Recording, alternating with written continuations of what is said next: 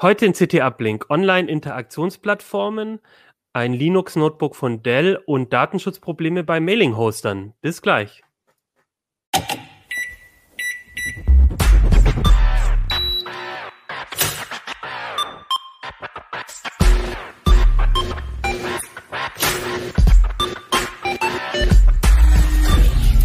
CT Uplink.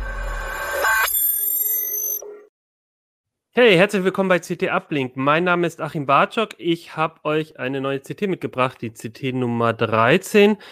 Bevor wir über die reden, gibt es aber ein kurzes Wort von unserem Sponsor. Die heutige Folge wird euch präsentiert von Adesso. Du könntest jetzt einfach weghören oder uns beweisen, dass du einer der besten EntwicklerInnen deiner Art bist. Dann lass uns gemeinsam zocken und rette Adrian B. Im Stile eines 80er Jahre Retro-Adventures begibst du dich auf die Suche nach unserem verschwundenen Adesso-Entwickler Adrian B. Dabei musst du spannende Nachforschungen anstellen, knifflige Coderätsel lösen oder auch mysteriöse Bugs beseitigen. www.adrian-b.com Kurz registrieren und stelle dann deinen Coder-Skill unter Beweis. Die drei Besten erhalten außerdem einen neuen Super Nintendo Classic Mini. Ja, sehr schön. Wir sprechen heute über drei Themen aus der CT, nämlich über Online-Interaktionsplattformen, ähm, sowas wie Work Adventure hat vielleicht der eine oder andere schon gehört. Ähm, dann gibt's ein Linux-Notebook und ähm, zum Schluss Datenschutzproblem bei Mailing-Hostern. Dazu habe ich wie immer drei Gäste und ähm, ich bitte euch mal, euch vorzustellen. Vielleicht erzählt ihr, was ihr auch bei äh, CT, was so eure Themen sind. Fangen wir an bei Kim. Ja, hi, ich bin Kim. Ich äh, bin im Ressort Anwendungen, Internet und Datenschutz und ähm, ich habe in letzter Zeit viel mit Videokonferenzprogrammen gemacht, aber ich kümmere mich um alle mögliche Software. Okay, danke Kim. Dann haben wir Niklas und Niklas, du bist heute zum ersten Mal in CT Uplink. Herzlich willkommen hier. Dankeschön, danke, ja, meine Premiere. Genau, ich bin Niklas und ähm, ich bin aus dem Ressort Systeme und Sicherheit und äh, beschäftige mich hauptsächlich mit Linux, Open Source und Raspi-Themen. Ja, sehr schön. Und als drittes, Jan. Ich bin ebenfalls aus dem Ressort Systeme und Sicherheit. Ich mache äh, viele Security-Themen, äh, am Rande dann auch Datenschutzthemen und Dinge so aus dem Bereich Server- und Softwareentwicklung. Ja, drei sehr kompetente Gäste und ich würde sagen, wir fangen an mit den Online-Interaktionsplattformen. Äh, Kim, ich weiß noch, als, ähm, als es um diesen Artikel ging, waren wir uns alle nicht so sicher, wie nennt man jetzt eigentlich diese Plattformen eigentlich? Sind ja. so, so eine Art Videokonferenzplattformen, die aber ein bisschen mehr können. Kann man das so sagen? Ja, genau. Also das Wort ist ja auch ein bisschen sperrig, so Online-Interaktionsplattformen, aber das trifft es, glaube ich, ganz gut. Also der einer der großen Unterschiede zu normalen Videokonferenzprogrammen ist halt, dass man da nicht nur diese Kacheloptik hat, also man hat auch die Videofenster von den einzelnen Leuten, die miteinander reden, aber man kann sozusagen so ein bisschen Extended Breakout-Räume machen. Also wie im echten Leben hat man da, also man hat Avatare und wie im echten Leben, wenn man sich einem anderen Avatar nähert von einem anderen äh, Menschen, genau da sieht man das auch mal, ähm, dann kann man mit dem reden und dann öffnet sich auch erst der Videochat. Also hier ist jetzt gerade so ein Bild von Work Adventure zu sehen. Ähm, das war eins von den Testkandidaten. Und genau, das sind ich und meine Schwester da, die miteinander reden. Und da ist halt so ein Kreis um uns, bildet sich, sobald wir uns näher kommen. Und wenn wir voneinander weggehen, dann würde der weggehen und dann können wir nicht mehr miteinander sprechen. Genau. Genau, und für die Zuhörer, Zuhörerinnen, das ist äh, so eine, so eine Pixel-Grafik ähm, und äh, man, man läuft dann wie in so einem Computerspiel, genau, kann man einfach rumlaufen. Hier sehen wir auch Gather Town, das ist, glaube ich, so ein bisschen nach einem ähnlichen Prinzip. Und immer wenn man in die Nähe von jemandem kommt, dann kann man interagieren und das hat, denke ich mal, vor allem den Vorteil, wenn man jetzt mit sehr vielen Leuten auf einer Veranstaltung ist, dann sind nicht alle in einem Raum. Man kennt es so, ne? Ich weiß nicht, wer von euch da draußen in der letzten Zeit eine äh, virtuelle Geburtstagsfeier mal ge, ähm, gemacht hat. Das war in der letzten Zeit auf jeden Fall ähm, eine Art der Wahl, um, um, um so eine Feier zu machen. Und da hast du natürlich das Problem, wenn da mehr als 10, 15 Leute sind, dann wird das irgendwann zu viel. Und das, das behebt das so ein bisschen. Genau, und man sonst in Videokonferenzprogrammen, wenn man da so eine Gruppenräume machen möchte, da muss ja auch der Moderator festlegen, wer jetzt mit wem in einen Raum geht oder das auswählen. Und bei diesen Interaktionsplattformen hat man halt so ein bisschen mehr Freiraum und kann das selbst entscheiden, mit wem man jetzt spricht oder ob man in dem Gespräch bleibt oder nicht. Okay, und du hast äh, dir im Prinzip vier Plattformen angeguckt. Wir haben jetzt gesehen Gathertown und Work Adventure, die sehen von der Grafik so, so relativ ähnlich aus, so ein bisschen wie so Ultima Online früher, so, so Pixel-Grafik und man läuft so ein bisschen rum. Es gab aber noch zwei andere, die du dir angeguckt hast. Einmal Wanda ähm, und einmal Mozilla Hubs. Die sind noch mal ein bisschen anders so von der Optik. Genau, also bei Mozilla Hubs, das ist eine 3D-Plattform, da kann man, könnte man auch ähm, mit Virtual Reality, mit einer Brille, das ähm, ja noch äh, ja, in VR halt dann sehen, die Welt. Aber ich habe das jetzt äh, nur im Browser getestet, dann da ist dann halt so eine 3D-Grafik und dann bewegt man sich, das ist nicht, also bei Gathertown und Work Adventure haben wir ja gerade gesehen, das ist, die Sicht ist von oben und man steuert dann auch sein Avatar so von oben und hat den Überblick ziemlich gut über die Welten. Und bei Mozilla Hubs ist man also aus dieser Ego-Shooter-Perspektive, dass man halt ähm, ja die anderen nicht direkt sieht und manchmal, also einige Tester hat das irritiert, dass man dann so Stimmen von hinter sich gehört hat, aber das gar nicht zuordnen konnte, wer das ist. Und aber manche finden 3D auch total toll, also ähm, das ist, glaube ich, Geschmackssache. Okay, und das, das, das sind drei, äh, vier Plattformen, die du dir angeguckt hast. Ähm, vielleicht noch mal ganz kurz, äh, wofür kann man das benutzen? Also ich habe jetzt das Beispiel mit einer sehr einer größeren Geburtstagsfeier äh, mal gemacht. Was wären denn so andere Einsatzgebiete, wo, wo das sich lohnen könnte, wo man sagt, vielleicht so ein Teams, äh, so ein Zoom, so ein Jitsi, äh, normale Videokonferenz reicht mir eigentlich nicht mehr aus? Ja, genau, also wie du schon meintest, man kann das ähm, für private Veranstaltungen, für Spieleabend oder Geburtstagsfeiern nutzen. Ähm, man könnte es auch für, also für Kongresse und Konferenzen, da wurde auch Gathertown schon ziemlich häufig für genutzt, ähm, weil bei Gathertown, je nachdem, ob man, wenn man noch ein bisschen was bezahlt, weil grundsätzlich sind die alle kostenlos, kann man bei äh, Gathertown auch seine eigene Map erstellen und ähm, dann kann man sozusagen entweder sein eigenes, also was man halt möchte, nachbauen. Beim Java-Land haben sie zum Beispiel äh, so ihre eigene Kulisse entworfen und naht und dann kann man das für Konferenzen zum Beispiel nutzen und Paper präsentieren oder genau. Ja, glaube, und ähm, ja. Ich, ich, äh, ich glaube, ähm, ähm, beim Chaos Communication Kongress, ähm, da, da war ich auch, ähm, da war das aber, glaube ich, Work Adventure, da war das auch so eine eigene ähm, Pixelwelt, in der man dann, durch die man laufen konnte auf der Konferenz. Und dann gab es für die verschiedenen äh, Vorträge auch ähm, Räume und alles. Und äh, genau, dann kann man das so abbilden. Ja, gibt's genau. Denn, gibt's Wanda, ja, Nee, also Wanda wird zum Beispiel auch bei Erstsemesterveranstaltungen öfter mal genutzt, weil äh, da kann man ja die Bereiche, also da hat man auch so eine Welt und man ist, das ist aber keine Pixelgrafik, sondern das ist, ja, also das ist eigentlich so ein Hintergrundbild und dann hat man da verschiedene Bereiche und die haben bestimmte Namen und dann kann man zum Beispiel bei im Studium das in die verschiedenen Studienfächer unterteilen, Informatik, Geschichte oder so und dann können sich die Leute da selbst zuordnen. Ich glaube, du hattest ja auch schon mal was mit Wanda gemacht, ne? So Veranstaltungen. Genau, ich war auch schon mal auf einer, auf so einer kleinen, ja, Mini-Konferenz mit äh, ich glaube sogar bis zu 100 Leuten waren da, glaube ich. Ist das, ähm, genau, und ähm, das war dann auch so, dass es quasi einen großen Vortrag gab, wo dann immer alle zusammengekommen sind und in der Zwischenzeit, und darum ging es dann da auch, dass man halt äh, sich in kleinen Gruppen zu bestimmten Themen versammeln konnte an verschiedenen Orten auf so einer Karte und dann konnte man halt gucken, welche Themen möchte ich zwischendurch besprechen. Ähm, und das waren relativ viele Leute insgesamt. Gibt es da, wie, wie, wie viele Leute können denn diese Plattform so benutzen?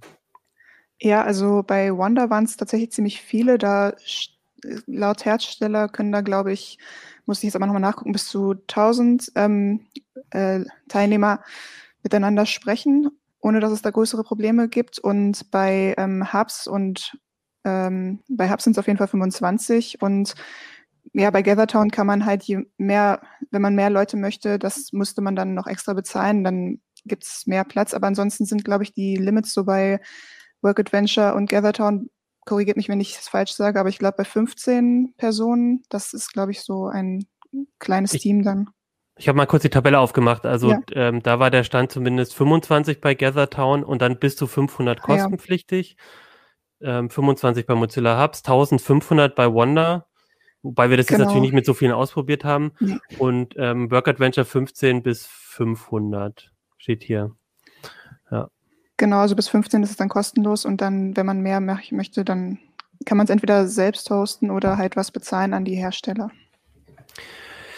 Und ähm, vielleicht noch mal so ganz kurz über ähm, so die Erfahrung. Also wenn, wenn du jetzt die, die vier Plattformen so anguckst, ähm, hat das alles im Test ganz gut funktioniert, weil ich stelle mir schon vor, das ist ja durchaus eine Herausforderung, ähm, wenn, wenn so viele Leute zusammenkommen, ähm, vielleicht auch für den Rechner, für, für den Server, wo das drauf läuft.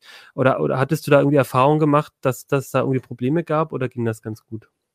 Also da hatte ich mal nachgefragt bei den Veranstaltern von, äh, vom Java-Land und die hatten halt gesagt, dass sie GatherTown benutzt haben und da kam es wohl bei den Teilnehmern zu ziemlich hoher CPU-Auslastung. Also da waren die Rechner, auch wenn sie am Netzkabel hingen, ziemlich schnell leer und ähm, das hat wohl ganz schön Energie gezogen. Ähm, ich, also Niklas, er hatte das ja auch im Ressort mal getestet, ne, so mit ähm, wie viele wart ihr da? Sieben Leute? Fünf, sechs? Ich glaube, so sechs, sechs, sieben Leute, genau. Da haben wir mal genau. einen kleinen Ausflug dahin gemacht. Da hatte Kim uns eingeladen. Und äh, wir haben das auch ein bisschen ausprobiert. Und ähm, ich hatte da jetzt keine irgendwie hohe CPU-Auslastung oder die Lüfter haben jetzt nicht irgendwie hochgedreht beim Laptop oder so. Das weiß ich aber natürlich nicht, wie sich das dann entwickelt, wenn da mehr Leute irgendwie unterwegs sind. Ne? Ja, ich glaube auch, es kommt ein bisschen auf die Teilnehmeranzahl dann an. Achim, du warst ja auch schon mal mit Wanda mit mehr als 100 Leuten oder so in einem Raum. Wie war das so? Nee, ich glaube, es waren so, ich, ich meine, es waren 100 oder so. Oh, okay. Das hatte auch ganz gut funktioniert. Da, ich bin ein, zwei Mal rausgeflogen, aber da weiß ich ehrlich gesagt nicht, ob das, äh, woran das dann gelegen hat. Ne? Würde ich jetzt nicht darauf setzen, aber ähm, zumindest hat es funktioniert. Genau. Also bei mir im Test ist es mir nichts Negatives in der Richtung aufgefallen. Das hat eigentlich funktioniert alles. Wenn ich jetzt sage, ich will eher so eine also ich weiß nicht, ob man das unterscheiden kann, aber wenn man jetzt sagt, ich will so eine Konferenz machen, wo es vielleicht gleichzeitig verschiedene Veranstaltungen gibt in verschiedenen virtuellen Räumen, äh, gibt es dafür eine Plattform, die sich besser als eine andere eignet? Also GatherTown wird zumindest schon mal eingesetzt, habe ich jetzt von dir gehört. Und ähm, oder gibt es gibt's welche, die sich vielleicht eher für sowas wie eine zwanglose Party oder irgendwas eignen? Also gibt es da, würdest du sagen, gibt es da Unterschiede oder muss man sich die alle angucken? Ja, ich glaube, das ist ein bisschen Geschmackssache. Also wenn man nicht so dieses mit den Avataren und diesem Pixelgrafik, wenn man das vielleicht ein bisschen unnötig findet, dann kann man auf jeden Fall Wonder benutzen, weil das ist ja eher schlicht gehalten. Ähm, bei Hubs muss man halt echt gucken, ob man diese 3D-Grafik möchte oder nicht. Aber ich glaube, so zum für ein Feierabendgetränk oder so würde ich schon, würde ich wahrscheinlich Gathertown oder Work Adventure nehmen. Aber ich glaube, das ist ziemlich individuell Geschmackssache. Ähm, haben die eigentlich, wenn man jetzt da so sich, also wenn man mit dem Avatar rumläuft, dann könnte man sich ja auch überlegen, dass man also jetzt die Interaktion nicht nur darüber macht, äh, man trifft sich jetzt zu dritt oder zu viert an irgendeiner Stelle und fängt an so ein Gespräch, sondern da könnte man ja auch überlegen, äh, irgendwie noch, dass man Emotionen oder irgendwas ähm, äh, übers, über sein Avatar noch so ein bisschen vielleicht zu verstehen gibt. Irgendwie, ich, ich äh, würde gerne, also ich, ich suche gerade jemanden, mit dem ich ein bisschen quatschen kann oder wie auch immer, oder ich kann mal zu was klatschen oder äh, gibt es da Funktionen oder ist das alles noch sehr rudimentär auf diese Kamerafunktion zugespitzt? Nee, genau, also das geht auf jeden Fall bei ähm, Mozilla Hubs und bei GatherTown. Äh, ich, bei Work Adventure bin ich mir gerade nicht sicher. Ähm, da kann man aber auf jeden Fall bei denen so Emotionen, diese, die man auch aus Teams oder so kennt, so ein Smiley oder so Daumen hoch, das geht auf jeden Fall. Und bei GatherTown kannst du halt auch den, wenn du jemanden gefunden hast, mit dem du, du kannst dann übrigens in allen Plattformen auch mit den Leuten chatten, das geht auch immer. Außer bei Work Adventure, da musst du mit demjenigen im selben Kreis sein, sozusagen. Wenn du den Kreis verlässt, dann kannst du nicht mehr mit ihm reden. Aber ähm, bei GatherTown kannst du den Leuten halt auch folgen. Da kannst du dann eingeben äh, in die Leiste rechts oder links am Bildschirm, wen du, mit wem du sprechen möchtest und dann folgt dein Avatar diesem Avatar oder das ist schon, ich finde das ganz praktisch, dann findet man sich auch auf größeren Veranstaltungen wieder. Okay, jetzt haben wir viele positive Sachen über diese Plattformen gesagt und dann sind die auch noch kostenlos, zumindest in der kleineren Variante und es klingt alles schön und gut und wir müssen jetzt aber auch, weil du auch im Ressort hast du vorhin gesagt, ist ja auch das Thema Datenschutz bei euch ein Thema, äh, darüber reden, denn äh, was ihr habt relativ viel auch im Test oder du hast relativ viel im Test geschrieben darüber auch und da muss man sagen, ähm, die das ist schon ein Problem, oder? Also man geht da auf den Server von der von dem Unternehmen. Bei zwei kann man auch einen eigenen Server betreiben, aber grundsätzlich, wenn man da auf dem Server von einem Unternehmen ist, dann zeichnet der theoretisch natürlich alles auf. Ja, genau. Also da hatten uns leider die Datenschutzerklärungen nicht so ganz überzeugt. Die waren eigentlich bei allen Plattformen ähm, entweder, also um DSGVO-konform zu sein, sollten sie auf Deutsch sein. Das war aber bei keiner Plattform der Fall. Und ähm, dann waren sie auch manchmal verwirrend oder haben sich widersprochen, dass sie in einem Absatz sagen, wir geben keine ähm, Daten weiter an Dritte und im nächsten Absatz haben sie dann geschrieben, aber zu Marketingzwecken schon. Also das war alles so ein bisschen ähm, schwierig. Äh, haben wir auch im Test drüber geschrieben, dass das aus Datenschutzgründen so ein bisschen semi-optimal ist, aber man kann Mozilla Hubs und Work Adventure auf dem eigenen Server, also auf dem eigenen Server hosten. Das zumindest bei Work Adventure geht das völlig frei. Da kann man sich, glaube ich, aussuchen, was man möchte. Und bei Mozilla Hubs, da gab es noch bestimmte, ähm, ja, von Mozilla Hubs empfohlene Server, wo das geht. Ich weiß nicht, ob das dann noch auf anderen geht, aber die Anleitung und so gibt's zu diesen Servern, ja. Das war auf jeden Fall ein wichtiger Hinweis, weil ich glaube, das muss man halt schon sagen. Also ich habe da auch so ein bisschen mit den, wie sagt man, mit den Ohren geschlackert, ja. Als ich das so ein bisschen gelesen habe, ich glaube, ähm, äh, bei einer Plattform ähm, stand halt auch drin, dass sie durchaus auch ähm, korrigiere mich, aber ich irgendwo stand, glaube ich, sogar, dass die Gespräche theoretisch ähm, äh, ähm, auswerten oder so, habe ich, wenn ich es richtig verstanden habe. Also auf jeden das, Fall klang es. Ja. ja, das steht bei Wanda so drin, theoretisch. Ja, und da würde ich halt sagen, also ich glaube, wenn man sowas ernsthaft einsetzen will, selbst für eine Konferenz oder irgendwas, was durchaus ja öffentlich ist, wäre es, glaube ich, ein guter Hinweis, auch wenn es Aufwand natürlich bedeutet, im darf ähm, eher drauf zu gucken, ähm, das selber zu hosten und möglichst die Daten, dass die Daten möglichst nicht den eigenen, die eigene Sphäre ähm, verlassen. Genau. Ich habe mir ja mal one, äh, die Work Adventure Geschichte angesehen, wie man das mit dem Selbsthosten macht und das ist durchaus gar nicht so kompliziert. Wenn man schon mal andere Server betrieben hat, kann man sich da auch selber dran wagen. Und es ist so, dass die 1 zu 1 Gespräche ähm, nicht über den Server geroutet werden, sondern 1 zu 1 zwischen den Browsern ausgehandelt werden. Das heißt, es belastet auch das, äh, die, die Datenanbindung des Servers gar nicht, sodass man da auch größere Sessions durchaus hinbekommt. Und für Teams, also für große Gruppensitzungen, kann man dann noch Jitsi mit in, also auch ein eigenes Jitsi mit in Work Adventure einbinden und das alles selber hosten. Na, das ist cool, ja. Also ich habe mir das, ähm, ich habe äh, mir das angeguckt auch und fand, also ich, eine Überlegung war, ich bin auch bei, ähm, bei einer größeren NGO und da gibt's dann immer so Jahresversammlungen mit sehr vielen Leuten. Das machen wir momentan ähm, mit Open Slides. Da hat Jan, glaube ich, auch mal einen Artikel drüber geschrieben und dann mit Jitsi angebunden. Und ich habe mir überlegt, es ist wahrscheinlich ein bisschen mehr Aufwand, so ein für, für, für zum Beispiel Work Adventure so eine, so eine Pixelwelt sich selber dann anzupassen für so eine Veranstaltung. Aber ich glaube, das, was vielen jetzt gerade fehlt, vielleicht geht's ja euch auch so, ähm, auf, auf so Veranstaltungen, wenn man so eine Jahresversammlung hat, wenn man eine, ähm, auf einer Konferenz ist, eben dieses, dass man mal jemanden treffen kann und dann sich zu zweit mal austauscht, so zwischendurch. Ähm, ich fand, das äh, kommt ganz gut rüber noch mit diesen Plattformen. Ne? Also das, ähm, also mein Gefühl ist, wenn es jetzt weiterhin so Kongresse und Konferenzen, Jahresversammlungen gibt, ähm, auf denen man mit vielen Leuten zusammenkommt, glaube ich, wird man fast nicht umhin kommen, wenn man es virtuell machen muss, ähm, irgendwie sich da eine Lösung zu überlegen, weil ich, weil ich finde, das ist eine der wichtigen Sachen auch bei so einer Veranstaltung, dass man eben diesen Teil hinbekommt. Und ich habe das Gefühl, die Plattformen könnten eine Antwort sein. Ja, also äh, Jan, falls du da einen Artikel zu machen möchtest, ich wäre auch daran interessiert, so bei Work Adventure und das mal aufzusetzen. Das finde ich ganz cool. Ich kann auf jeden Fall auch das äh, so bestätigen, dass es so ein bisschen so ein spontanes äh, Element da mit reinbringt, ne, in diese Treffen. Also wir hatten das ja, wie gesagt, einmal kurz auch ausprobiert und dass sich dann dann so ein bisschen organischer halt Gruppen einfach zusammenfinden, dass man mal mit irgendwie anderen Leuten spricht und so. Ähm, Ne, als wir das kurz äh, mal ähm, getestet haben oder als wir das kurz ausprobiert haben, da, ne, ich weiß nicht, ob wir das ganz typische Nutzerverhalten sozusagen hatten, weil wir erstmal ausgeschwärmt sind und alles ausprobiert haben, was damit irgendwie so geht.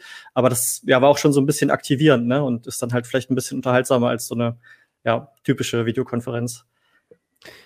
Vielleicht noch so als letzte Frage, weil ähm, manchmal ist ja auf so einer Konferenz trifft man auch jemand und der fängt einen an anzusprechen und man wollte gar nicht mit dem reden. Ähm, kann man denn als Admin auch äh, Leute rausschmeißen sozusagen?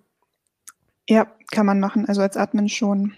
Ähm, du kannst Leute stumm schalten oder blockieren, aber da muss man auch ein bisschen aufpassen, wenn man Leute bei ähm, GatherTown und äh, Work Adventure blockiert und wenn man sich dann im selben, also wenn man über dieselbe IP-Adresse verfügt oder sich im selben Netzwerk befindet, dann äh, kann es sein, dass man sich auch selbst rausschmeißt und dann kommt man auch nicht wieder rein. Also das wäre dann blöd. Da muss man ein bisschen aufpassen. Quasi, wenn man auf dem Arbeitsplatz irgendwie alle mit über dieselbe genau. IP reingeht und dann sind auf einmal alle raus. Ja, schön. Ja, finde ich sehr spannend. Genau, vielleicht, ähm, das war jetzt quasi so eine äh, kleine Inspiration für noch einen äh, Folgeartikel, vielleicht mal selber einen Server aufzusetzen. Äh, finde ich sehr spannend und ich glaube, diese Tools, wie gesagt, ich glaube, die werden uns jetzt in nächster Zeit auch weiterhin begleiten. Deswegen vielen Dank, äh, Kim, für den Einblick. Ähm, Niklas, du hast mhm. ein Notebook getestet und wir testen natürlich in jedem Heft Notebooks. Jetzt kann man sich fragen, warum bringen wir das in CT-Uplink, aber das Besondere an dem Notebook ist, es wird mit Linux ausgeliefert. Das war das Dell XPS 13, äh, jetzt muss ich selber gucken, 9310. 9310, genau. Mhm. Genau, und vielleicht erzählst du mal ganz kurz, warum man überhaupt sich äh, ein spezielles Linux-Notebook, also man theoretisch kann man sich ja auf jedes Notebook ein Linux installieren. Also mhm. warum ist es spannend, sich ein Notebook zu kaufen, wo schon von vornherein ähm, mit Linux ausgeliefert wird? Ja, ich äh, zeige es vielleicht am Anfang einmal kurz her, ne, damit man einen kleinen Eindruck auch vom Gerät bekommt. Ähm, nicht wundern, hier ist jetzt äh, wieder Windows drauf. Ähm, genau, das äh, ergibt sich aber auch aus der Geschichte zum äh, Notebook, die ich dann gleich noch erzähle. Ähm, genau, ich zeige einmal kurz hier die Anschlüsse. Auf der einen Seite haben wir einen USB-C-Anschluss äh, und einen Klinkenstecker. Auf der anderen Seite haben wir nochmal USB-C, das auch inklusive Thunderbolt 4 und ähm, MicroSD-Kartenleser. Und ähm, Genau. Wir haben auch eine Webcam hier oben im Bildschirm. Das heißt, man hat nicht so eine, so eine Nasenkamera. Und ähm, die Lautsprecher sind hier unten ähm, quasi an der unteren Bildschirmkante. Und ja, genau. Ähm, genau, warum ähm, ist das was Besonderes, dieses ähm, Linux-Notebook? Ähm, es gibt halt die, ähm, die Dell XPS-Reihe, äh, die liefert Dell halt auf Wunsch mit ähm, Ubuntu Linux aus. Ähm, genau, aktuell halt mit dem ähm, LTS-Release mit Ubuntu 20.04. Und ähm, die nennen das Developer Edition. Ähm, allerdings ähm, haben wir halt gemerkt, dass man die in Deutschland gar nicht so einfach kaufen kann. Also wenn man sich dafür interessiert, irgendwie jetzt mal in der Suchmaschine eingibt, ähm, Dell Linux Notebook oder Dell Linux XPS Developer Edition, dann wird man halt erstmal auf den US-Shop ähm, geleitet. Und äh, da, ähm, genau, ist das halt neben dem Windows-Modell gelistet. Im deutschen Dell-Shop ist das halt gar nicht gelistet. Ähm, genau, da waren zu Beginn halt noch ein paar Auslaufmodelle und inzwischen ist es da gar nicht mehr präsent. Und man bekommt es dann sozusagen erst auf Nachfrage. Deswegen ist es so ein bisschen, ja, ein Geheimtipp sozusagen oder Linux unter der Ladentheke. Und warum soll man sich, also ich könnte jetzt auch irgendein anderes Gerät kaufen und einfach ähm, ein Linux nachträglich installieren. Also warum macht ergibt es Sinn, da drauf zu gucken? Mhm. Ähm, genau, aus zwei Gründen. Und zwar zum einen hat Dell hier mit äh, Canonical, also mit dem Unternehmen hinter Ubuntu, ähm, zusammengearbeitet. Die haben das wirklich zertifiziert, ähm, hatten da eine Kooperation, also die haben eine bestimmte Konfiguration äh, zertifiziert. Und ähm, Dell hat halt sozusagen ein angepasstes äh, Ubuntu-Image. Ne? Also die haben das schon von vornherein so ein bisschen auf die Hardware abgestimmt. Ähm, ne? Da ist zum Beispiel auch ein ähm, Fingerabdrucksensor drin, den habe ich gerade vergessen zu zeigen. Und ähm, genau, der funktioniert dann auch direkt out of the box. Halt, alle Treiber sind direkt an Bord und da muss man dann nicht groß frickeln, wie es halt sonst manchmal beim Linux-Notebook-Kauf der Fall ist. Und warum macht das Dell? Also haben die, also ist das sozusagen Community ähm, äh, Liebe oder oder also oder oder ist das eh Spekulation? Also also es gibt offenbar es gibt ja andere Hersteller, die machen das nicht. Dell habe ich das Gefühl, macht es auch schon länger, dass sie eben auch mhm. Ähm, gleich mit Linux ausliefern. Hast du da irgendwie eine Vorstellung, woran das liegt? Ähm, na, die positionieren diese Edition so ein bisschen als so Workstation-Notebook halt für Entwicklerinnen und Entwickler. Ne? Und ähm, Linux ist halt auch eine beliebte Entwicklungsplattform und ähm, deswegen freuen sich dann die Leute natürlich, wenn die da auch ein Notebook haben, ähm, was dann halt auch direkt läuft, ne? Oder wenn vielleicht der Arbeitgeber das auch besorgt, dass dann, dann nicht mehr viel Konfigurationsaufwand einfach reinfließen muss. Gibt halt neben Dell noch ein paar andere Hersteller, ähm, die auch Linux-Notebooks anbieten. Ähm, zum Beispiel gibt's von, ähm, von Lenovo gibt's ähm, die ThinkPads teilweise mit Linux. Ähm, es gibt aber auch noch quasi ähm, Hersteller, die komplett sich darauf spezialisiert haben. Also Tuxedo Computers aus Deutschland zum Beispiel. Ähm, es gibt auch noch einen US-Hersteller System 76. Ähm, da ist aber zum Beispiel schwierig, das mit einer deutschen Tastatur dann zu bekommen oder mit dem deutschen Layout. Ähm, das Slimbook gibt's von KDE, KDE Slimbook, ähm, was dann mit KDE Neon ausgeliefert wird. Genau, also der ist da nicht ganz ähm, alleine sozusagen, aber ähm, ja, die machen das schon eine ganze Weile. Also ich habe auch das Gefühl von, ne, in der, in der äh, Redaktion gibt es ja durchaus so ein paar ähm, oder einige Linux-Nutzer und auch so in meiner Umgebung habe ich das Gefühl, ist Dell auch durchaus, sind diese XPS-Modelle ähm, durchaus beliebt bei Leuten, die Linux dann halt auf dem Notebook laufen haben wollen.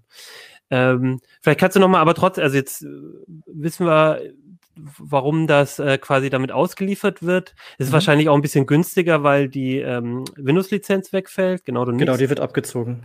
Genau, und ähm, jetzt können wir uns ja trotzdem mal das Notebook auch angucken. Also unabhängig davon, ähm, ist das auch ein gutes Notebook? Du hast es ja richtig quasi auch wie ein Notebook getestet. Mhm. Also vielleicht kannst du kurz was dazu sagen. Genau, ich habe es ähm, durchgetestet und ähm, es ist ein gutes Notebook, also wirklich äh, solide und ähm, es hat auch alles mit dem äh, angepassten Image, was wir halt hatten, ähm, hat halt alles out of the box funktioniert, ne? also auch so exotische Hardware wie Fingerabdrucksensor und so. Ähm, das kann man also schon empfehlen. Ähm, es gab halt so ein paar kleinere ähm, Kinderkrankheiten, würde ich es jetzt mal nennen. Ähm, zum Beispiel, dass die ähm, automatische ähm, Regelung der Bildschirmhelligkeit so ein bisschen zu empfindlich eingestellt war. Die kann man natürlich dann aber einfach ausstellen. Ähm, es gab halt so ein paar Auffälligkeiten bei der, bei der Akkulaufzeit. Also wenn man zum Beispiel ein Video in Endlosschleife wiedergegeben hat, dann kam das Notebook auf so ungefähr zwei Stunden weniger Akkulaufzeit als im Betrieb mit Windows 10. Ähm, das lag dann aber daran, dass der vorinstallierte Videoplayer keine Hardwarebeschleunigung benutzt hat. Und wenn man dann zum Beispiel den MPV-Player nachinstalliert hat, VLC hat es nicht mehr hinbekommen, da gab es so ein paar Bildfehler und Schlieren. Aber mit dem MPV-Player ähm, hat man dann auch die gleiche Laufzeit wie unter Windows äh, rausgeholt. Und auch im Idle-Betrieb war es nur unwesentlich, ähm, hat es nur unwesentlich äh, weniger durchgehalten im Betrieb. Okay, aber das klingt, als würde man da jetzt nicht quasi benachteiligt sein als, als Linux-Benutzer, wenn man wenn man sich jetzt äh, das Notebook holt. Ähm, und du hast es aber auch auf Windows dann nochmal ausprobiert, oder, oder, oder warum läuft genau, jetzt ein Windows drauf? Oder? Genau, das war halt, weil wir ähm, dieses Gerät hier schon äh, im Haus hatten. Das hat der Kollege Florian Müßig schon äh, durchgetestet mit Windows. Und ähm, das ist sozusagen eigentlich das Windows-Modell und wir haben uns dann halt das Dell-Image äh, besorgt, ne, um es dann halt so zu testen, wie sie es dann auch als Developer Edition ähm, ausliefern. Weil das ja aber so ein bisschen ähm, versteckt ist da im Shop, ist es vielleicht auch durchaus ein interessanter Hinweis. Ähm, na, man kann sich auch die Windows-Variante ähm, einfach kaufen. Ähm, die Hardware unterscheidet sich da nicht zwischen der Linux-Variante und der Windows-Variante. Und ähm, dann kann man halt auch so Treiber wie Fingerabdrucksensor und so recht einfach ähm, nachinstallieren. Das haben wir im Artikel auch erklärt. Ähm, das sind ein paar Handgriffe, ist allerdings auf ähm, Ubuntu halt ein bisschen einfacher, weil das ja auch die Distribution ist, mit der es ausgeliefert wird, als jetzt zum Beispiel bei Fedora. Da musste man ein bisschen basteln. Es war aber auch da zum Beispiel möglich, den Fingerabdrucksensor zum Laufen zu kriegen. Aber im Prinzip, wenn man diesen Vorteil haben möchte, ein, ein vorgefertigtes äh, Linux äh, Notebook äh, zu, zu, haben, dann äh, benutzt man es wahrscheinlich am besten mit dem Ubuntu LTS und ähm, könnte ansonsten auch ein Fedora oder so installieren, muss dann mhm. vielleicht ein bisschen mehr dran genau. rumfrickeln. Ja, okay. Ja. Okay, war, war, jetzt wenn wir uns vielleicht noch mal einmal von dem ähm, Dell Notebook wegbewegen, was, auf was sollte ich denn generell achten, wenn ich jetzt, sage ich mal, nicht genau dieses Gerät kaufe, wo schon mhm. Linux vorinstalliert ist? Ich habe jetzt zum Beispiel schon Windows ähm, Notebook oder ich aus irgendeinem Grund möchte ich mir ein ganz bestimmtes kaufen. Äh, worauf sollte ich da achten? Also in meinem Kopf, nur als Beispiel, ist immer so mhm. Netztechnik könnte immer ein Problem sein. Oder also was, was sind so die, die Knackpunkte, wo ich vorher gucken sollte? Ja. Da sollte man am besten schon vorher so ein bisschen ähm, recherchieren, was die Hardware-Kompatibilität angeht. Ne? Ähm, da gibt's halt einige Hersteller, die sich halt mit so ähm, Open-Source-Treibern ein bisschen schwer tun. Ähm, zum Beispiel Nvidia-Grafikkarten können manchmal ein bisschen hakelig sein ähm, unter, Win äh, unter ähm, Ubuntu oder unter Linux allgemein.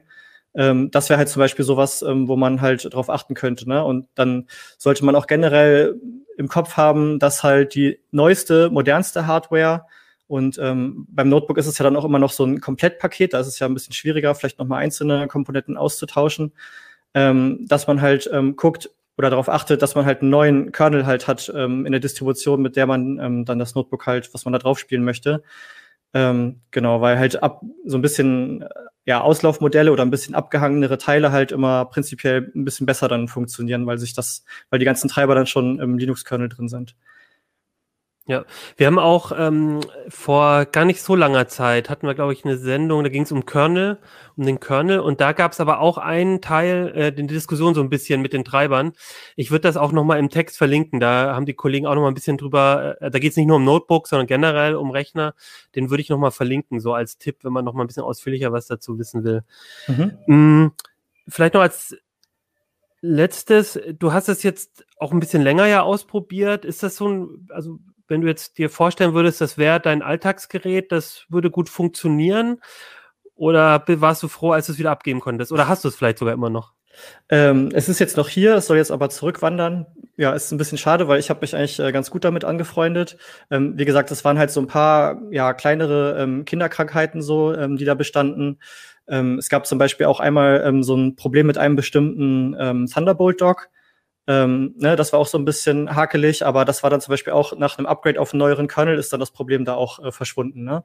Ähm, sonst so, ähm, ja, ich hatte es so als Daily Driver, wie man so sagt, also täglich im Einsatz und ähm, ja, bin damit ganz gut klargekommen. Ich persönlich würde mir wahrscheinlich nicht die, also ich hatte es hier in 4K-Auflösung.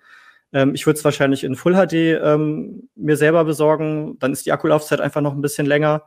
Und ähm, genau, ja, gut. Ähm, wie sieht's denn aus? Äh, ich, ich weiß, ähm, ich weiß, Kim, du bist, glaube ich, eher eine MacBook-Nutzerin. Also ich nutze, ich nutze hier auch Linux. Ich bin nicht so ein Pro in Linux, aber ich nutze im Verlag Linux, ja. Aber nicht, aber kein Linux-Notebook, ne? Da hast du, das nee, glaube ich genau. nicht. Ja.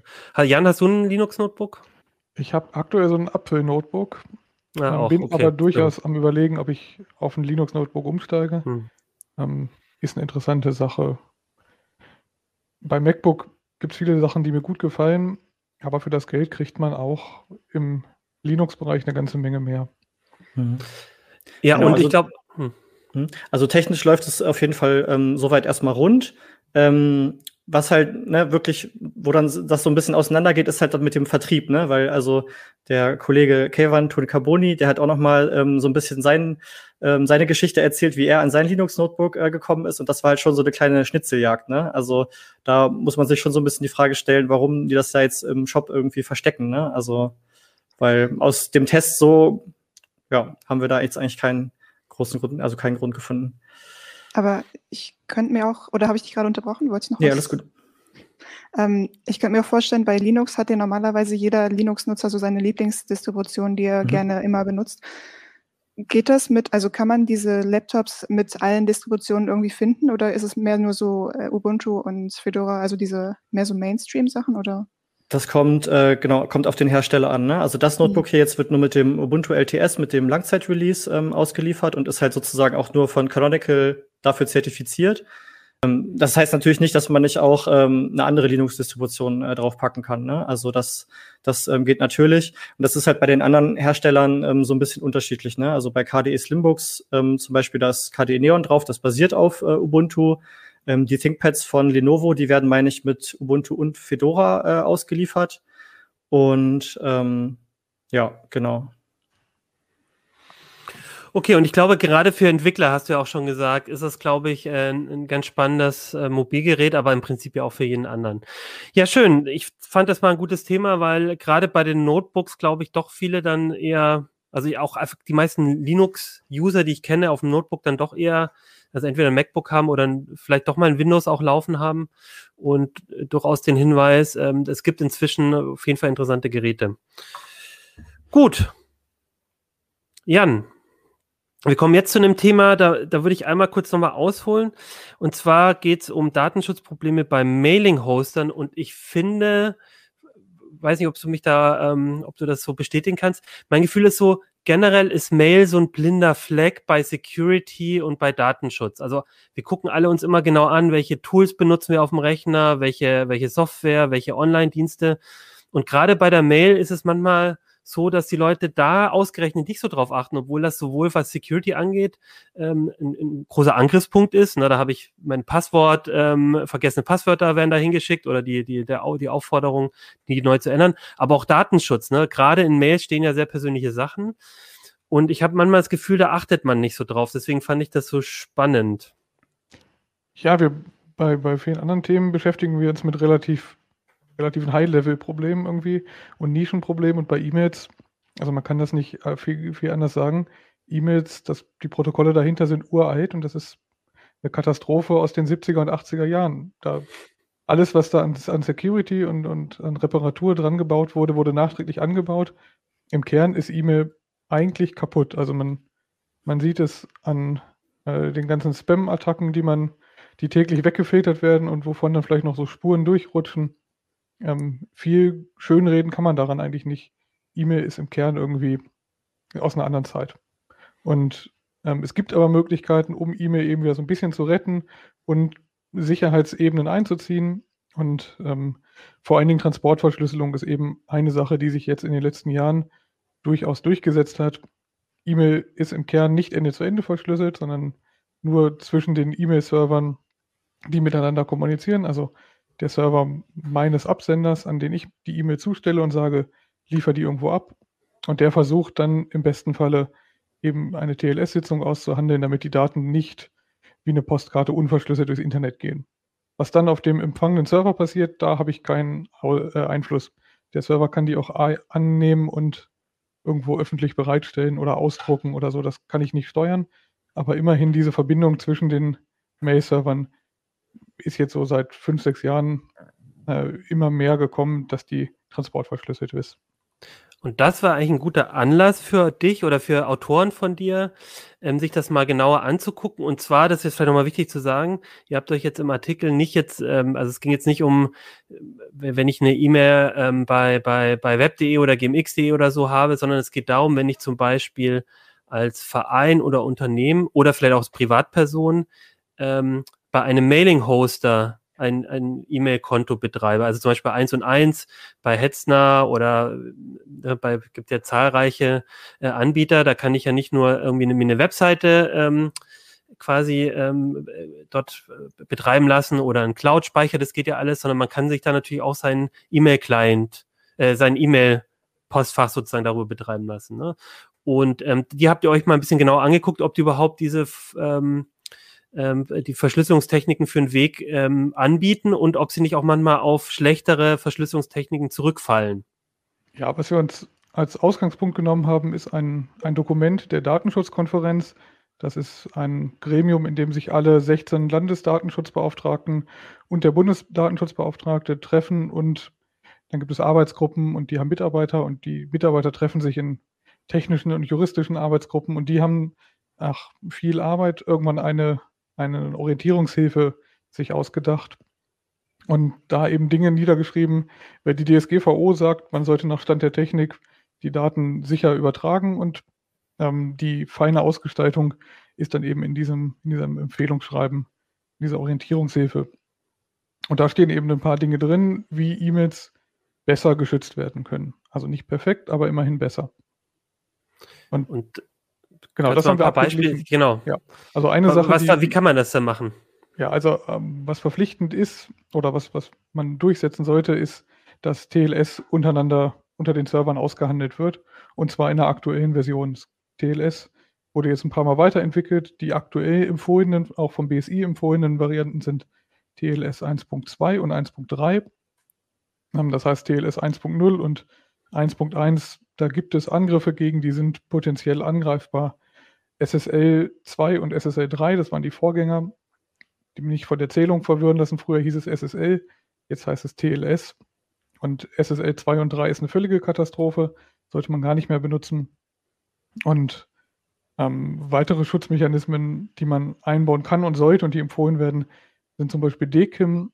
Das ist ein, ein Signaturverfahren, bei dem der Server jede E-Mail signiert und was man auch aktivieren sollte, ist Perfect Forward Secrecy, PFS. Das sorgt dafür, dass man auch dann nachträglich E-Mails nicht mehr verschlüsseln, äh, entschlüsseln kann, wenn der Key geleakt wurde.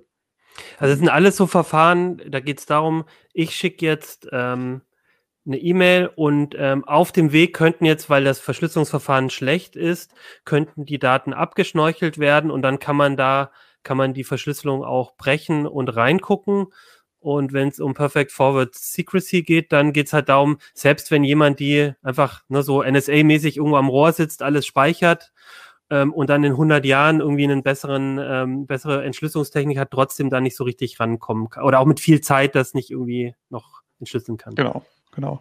Ähm, was man dazu sagen muss, im Bereich, was soll verschlüsselt werden, also die, die, die dringliche Empfehlung, und es wird noch unterschieden, ob das ein sehr hoher Schutzbedarf ist oder normale Inhalte, also ob es zum Beispiel medizinische Inhalte sind, dann wird immer auch Ende-zu-Ende-Verschlüsselung, also PGP empfohlen, ähm, was dann aber ein bisschen Abwägungssache ist und das, da ist die, die Datenschutzkonferenz sehr streng und in der Praxis ist das ein bisschen schwierig, ist die Frage, ob man eine Mail rausschicken sollte, wenn der empfangene Mail-Server nicht in der Lage ist, TLS, äh, TLS zu sprechen. Also wie sollte ein Mail-Server, der raussendet, damit umgehen? Sollte er die E-Mail dann gar nicht zustellen und dem Absender sagen, sorry, geht nicht, der andere ist unsicher? Oder soll er sich dann auf einen unsicheren äh, Weg einlassen? Und die Datenschutzkonferenz empfiehlt eigentlich bei, bei höherem Schutzbedarf auf alle Fälle, dass man obligatorische Verschlüsselung macht und nicht schickt, wenn der Empfänger eben ähm, sagt, TLS kann ich nicht. Und es gibt halt immer noch so 5 bis 10 Prozent aller Mail-Server irgendwo auf der Welt. Das können kleine oder ähm, unbedarfte Serverbetreiber sein, die gar kein TLS unterstützen. Und das ist eben so eine, so eine kleine Abwägungssache, weil dann schneidet man sich von der Kommunikation von ein paar Leuten halt ab. Das, also das würde dann bedeuten, dass man mit manchen einfach gar nicht kommunizieren kann. Das würde ja aber auch bei ähm, Verschlüsselung zwingender ähm, so sein. Also äh, nicht jeder benutzt ja PGP und ähm, wenn ich jetzt, also eigentlich würde es doch heißen, wenn ich mit meinem Arzt zum Beispiel oder mit meiner Ärztin ein etwas austausche per E-Mail, dann muss ich es eigentlich verschlüsseln oder der Arzt muss es dann verschlüsseln. Also zumindest wenn da irgendwie drin also, steht, äh, übrigens ähm, hier, äh, Sie müssten mal wieder äh, das Rezept für X und Y sich abholen. Ja, da ist die, die Datenschutzkonferenz natürlich extrem streng und die Realität zeigt einfach, PGP und S-MIME setzen sich nicht so durch, dass das irgendwie realistisch ist. Ähm, und es ist auch kein Gesetz, diese Empfehlung, sondern es sind Empfehlungen und Ärzte sind gut beraten, sich daran zu halten und zumindest ihren PGP-Code zu veröffentlichen, damit Patienten, die mit denen kommunizieren wollen, vielleicht mit ihnen kommunizieren können über einen Ende-zu-Ende geschützten ähm, Weg. Aber das ist, das sind eher so die Ausnahmefälle und was wir uns vorwiegend dann angeguckt haben, ist eben, wie die Mail-Hoster die grundlegende Security-Techniken umsetzen. Also TLS, DKIM, DANE gibt es noch ähm, und PFS. Und ob sie obligatorische Verschlüsselung optional für den Kunden anbieten. Also ob der Kunde sagen kann, ich möchte nicht mit Servern kommunizieren, die aus dem letzten Jahrhundert sind. Und da ist das Ergebnis eben sehr gemischt. Wir haben zum Beispiel festgestellt, dass eine Menge Web-Hoster oder Mail-Hoster dann immer noch alte TLS-Versionen, sich auf alte TLS-Versionen runterhandeln lassen, also auf TLS 1.0 und 1.1, ähm, haben aber im Kontakt mit den Anbietern auch erfahren, dass da gerade viel im Umbruch ist, weil TLS 1.0 und 1.1 so langsam auslaufen und nicht mehr unterstützt werden sollen. Und das ist aber, also kann ich denn da was machen? Also ich stelle mir das jetzt mal so vor, ich habe irgendwie einen Verein, der, weiß ich nicht, jemanden ähm, der Leuten anbietet, wenn sie irgendwelche Probleme haben, irgendwie technischer Natur, können sie sich bei dem Verein melden. Das kann aber durchaus dann der personenbezogene Daten sein. Ich, ich miete mir da jetzt ähm, für meinen Verein so einen Server und, ähm, und stelle dann fest, also erstmal vielleicht, wie stelle ich denn überhaupt fest, ob, ob mein Server das, ähm, das unterstützt. Also ich kann natürlich mir jetzt, das wäre sowieso eine Empfehlung, ICT mal gucken, und weil ihr habt auch eine schöne Tabelle gemacht der verschiedenen Anbieter, was die können. Ähm, jetzt habe ich aber vielleicht schon meinen Server oder habe die CT gerade nicht zur Hand. Kann ich das selber irgendwie feststellen? Ja, was wir neben der Tabelle auch veröffentlicht haben, wir haben 18 Anbieter getestet. Ähm, manches in der Tabelle sind so Anmerkungen dran, gerade in Planung. Und da sind nach Druck dann doch ein paar Informationen zugekommen von weiteren, die das auch noch Änderungen planen. Ähm, und in einem halben Jahr kann das sowieso wieder alles bisschen anders aussehen. Deswegen haben wir auch quasi das Rezept zum selber testen mit veröffentlicht.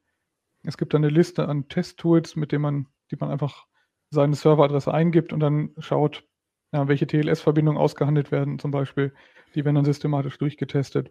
Also die, die klopft dann, das Tool klopft dann quasi an und sagt, hey, ich bin hier SSL 2, ähm, lass mich doch bitte rein und, und dann guckt man halt, was passiert. So ungefähr. Genau, der, ja. der, Server auf der anderen Seite sollte dann natürlich sagen, nee, nee, ist nicht. Ähm, komm wieder, wenn du TLS 1.2 kannst.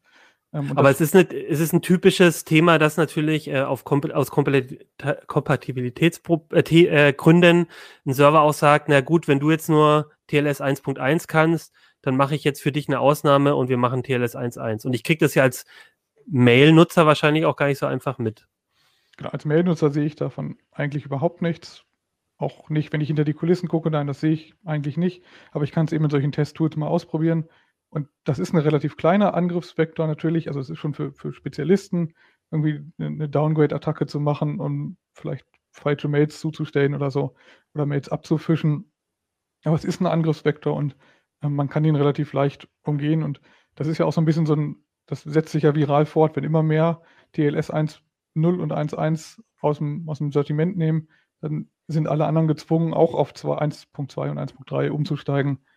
Ähm, das geht nicht anders als da einfach. Und ich, ich finde, ich unterstütze eigentlich auch die Idee, Mails an unsichere Server nicht mehr zuzustellen, weil sich das dadurch einfach dann so fortsetzt, dann immer mehr Leute äh, TLS aktivieren. Wer in Niedersachsen am, am meisten dafür zu beigetragen hat, ist wirklich das Finanzamt. Die muss man an der Stelle mal loben. Die haben vor ein paar Jahren einfach gesagt, wer mit dem Finanzamt mailen will, der muss, dessen Mail-Server muss TLS unterstützen. Also wir nehmen keine Mails ohne an und verschicken auch nicht. Und da viele Leute ein Interesse haben, mit dem Finanzamt zu kommunizieren, hat sich das eben so durchgesetzt und ähm, viele Server-Admins sind dann nachgezogen. Wenn ich jetzt feststelle an meinem, äh, bei meinem Mailing-Hoster, äh, dass der ähm, vielleicht doch ein bisschen mehr zulässt, als ich es möchte oder bestimmte Features nicht anbietet. Kann ich denn dann überhaupt noch selber was tun? Also kann ich, darf ich überhaupt bei einem Mailing-Hoster dann bestimmte Sachen nochmal umstellen? Gibt es da Konfigurationsmöglichkeiten oder kann ich da eigentlich auch nur sagen, ähm, ihn äh, Druck machen oder muss ich dann vielleicht sogar in den teureren ähm, ähm, Tarif unter Umständen wechseln, damit ich überhaupt diese besseren Sicherheitsfeatures bekomme? Also ich kann da als Nutzer ganz wenig tun. Ähm, das liegt einfach daran, Webhosting basiert ja darauf, dass es gibt eine Anzahl an Servern und dann entscheidet der Webhoster, wen er mit wem auf einen Server zusammenlegt. Also die haben vielleicht zehn Mail-Server. Und das ist auch so eine Erkenntnis. Manchmal haben wir auch festgestellt, dass einzelne Server von dem Anbieter sich anders verhalten als die anderen. Dann hat der Anbieter noch ähm, einen anderen Anbieter aufgekauft und ein paar von dessen Servern übernommen und die sind noch alt konfiguriert und so. Und das ist nicht möglich, da als Kunde zu sagen, schalt doch bei mir bitte TLS 1.0 ab, weil da sind noch zehn weitere Leute drauf und die wissen da nichts von. Außerdem sind die Prozesse im Hintergrund stark automatisiert. Ähm, da werden per Skripte dann die, die Domains zugewiesen und nicht von einem Menschen. Wir hatten zwei Anbieter mit im Sortiment. Der eine bietet an ähm, kostenlos und beim anderen muss ich noch dafür zahlen, um die obligatorische Verschlüsselung zu aktivieren. In anderen im Test war es nicht möglich, da irgendwie einen Haken im Kundencenter zu setzen und zu sagen, ich möchte nur verschlüsselt übertragen. Ja, das kann man vielleicht auch mal sagen. Ich, ich habe in die Tabelle geguckt, das waren, glaube ich, ich habe bei Hetzner, Profi-Host und Media hattet ihr das. Also das, das würde dann heißen, da, da kann man das so konfigurieren, selber zum Teil gegen Aufpreis oder auf Wunsch. Ähm, dann kann man sagen, du, also mein, mein Host, also mein Mail ist so konfiguriert, dass es obligatorisch ist. Genau. Dann das, also das ist ja auch nochmal ein guter Hinweis. Also es äh, werden wahrscheinlich die wenigsten so machen können oder machen, aber ähm, es geht auf jeden Fall. Aber da ist extrem viel in Bewegung. Also die Tabelle ist echt nur ein Moment, eine Momentaufnahme, muss man sagen. Ähm, da ist gerade, glaube ich, viel in Bewegung, gerade im TLS-Bereich. Wenn man da auf die Tabelle guckt, das, die würde wahrscheinlich in einem halben Jahr komplett anders aussehen, die Tabelle. Bei der TLS wird ja auch gerade auf der anderen Seite abgeschafft, also TLS 1.0 und 1.1, nämlich in der Verbindung zwischen meinem Mail-Client und dem Server, der die Mails annimmt oder meinem IMAP-Server. Auch da ist bei den oft noch TLS 1.0 und 1.1 aktiv und das wird gerade in einem Abwasch alles umgestellt auf 1.2 und 1.3. Das war gerade in so einer Umbruchphase, als wir das getestet haben. Okay, und ähm, dann würde ich vorschlagen, also vielleicht noch einmal die Frage, betreibt irgendjemand von euch ein, ähm, über Mail-Hoster Mail? Also ich, bei mir ist es so, ich habe meine private Mail halt auch über einen ähm, Mailing-Hoster gemacht äh, und ähm, auch da geht es mir natürlich so, also ich fühle mich dann immer irgendwie so ein bisschen sicherer und geschützter und irgendwie sind die Daten auch generell bei mir, aber ich muss mich natürlich trotzdem drum kümmern, ob ähm, was Verschlüsselung, aber vor allem auch was so Datenschutz, äh, genau, Verschlüsselung, aber auch ähm, Aktualität ähm, angeht, dass ich da, da auch ein bisschen drauf achte, gerade wenn ich selber hoste. Hat jemand von euch Wie, wie, wie macht ihr Mail? Seid ihr bei einem größeren Anbieter oder Mailhost oder eigenen Server? Bei Jan könnte ich mir fast vorstellen, dass bei ihm die Mails unterm Tisch stehen. Unterm Tisch nicht. Also einen Versend, ich habe mal, einen, das war vor ein, zwei Heften, für alle, die das noch interessiert, habe ich mal beschrieben, wie man den Mail-Server selber betreibt, als kleinere Organisation oder als, als Verein zum Beispiel oder als größeres Unternehmen auch. Ähm, das ist durchaus mit ein bisschen Aufwand verbunden, macht aber auch Spaß.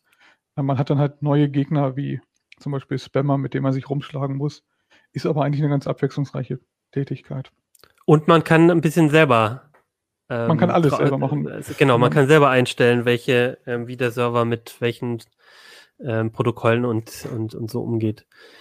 Wie ist es bei euch, Niklas, Kim, ihr ähm, ich bin vor einer Weile auf einen kleinen deutschen Anbieter äh, durch äh, umgezogen, der viel Wert auf Datenschutz legt. Ich war davor halt auch bei ja, einem großen Anbieter einfach und dachte, es ist jetzt mal an der Zeit, irgendwie umzusteigen, aber mhm. Mails selber hosten oder über okay. eigene Domain, ähm, nee.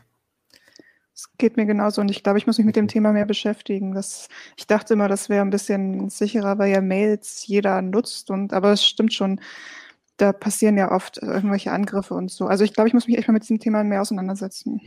Also das wäre auf jeden Fall auch mein Plädoyer. Also nicht nur, wenn man jetzt, also, also wenn man einen Verein hat oder so, und das ist ja der typische CT-Leser, ähm, der hat natürlich ähm, oft dieses Thema, ne? Der ist in einem Verein und wird dann irgendwann gefragt, kannst du das nicht machen bei uns?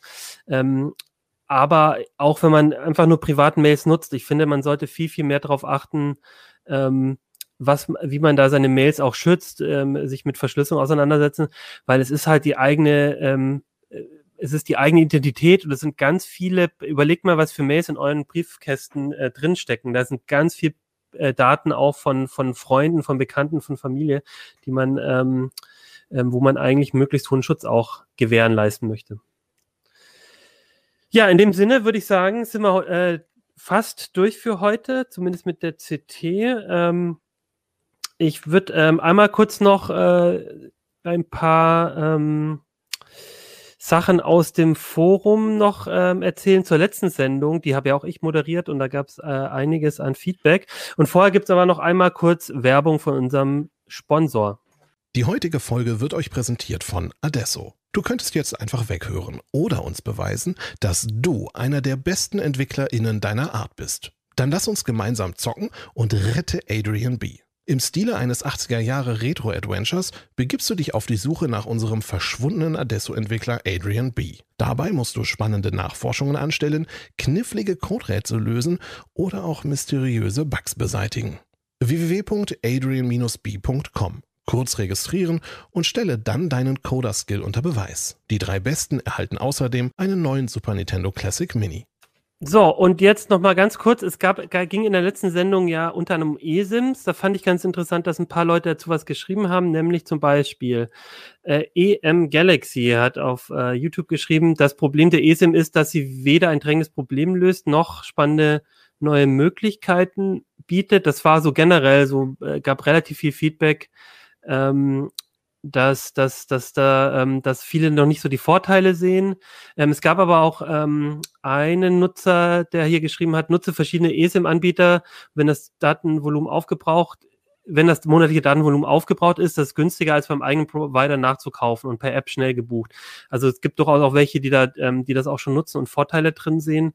Äh, das fand ich ganz interessant. Außerdem ähm, nochmal, ich fand es sehr lustig. Es gab, nie gab es mehr Kommentare als zu meiner Aussprache des Wortes China. Ähm, da habe ich mich sehr drüber amüsiert. Also es tut mir wirklich leid, dass äh, einige hier, äh, wahrscheinlich eher Norddeutschland, mit dem Wort China nicht so viel anfangen können. Da, wo ich herkomme, sagt man das so, aber ich nehme auch, ich sage, ich, ich bemühe mich auch mal China oder China zu sagen. Ähm, und ähm, ich esse auch Blaukraut und Knödel und nicht Rotkohl und äh, Klöße. Das noch dazu. Genau, wie sagt ihr, China oder China? Einmal China. Runde Kim? China. China. Okay. Ja, China. Na gut. Okay, alles klar. Dann ich versuche, ich, ich bemühe mich anzupassen. Alles klar. Wir reden nächste Woche nochmal über die, die aktuelle CT. Also hört auf jeden Fall rein in, zwei, in, in einer Woche natürlich wieder. Und dann würde ich sagen, bis dahin ähm, macht's gut und wir sehen uns. Tschüss. Ciao. Tschüss.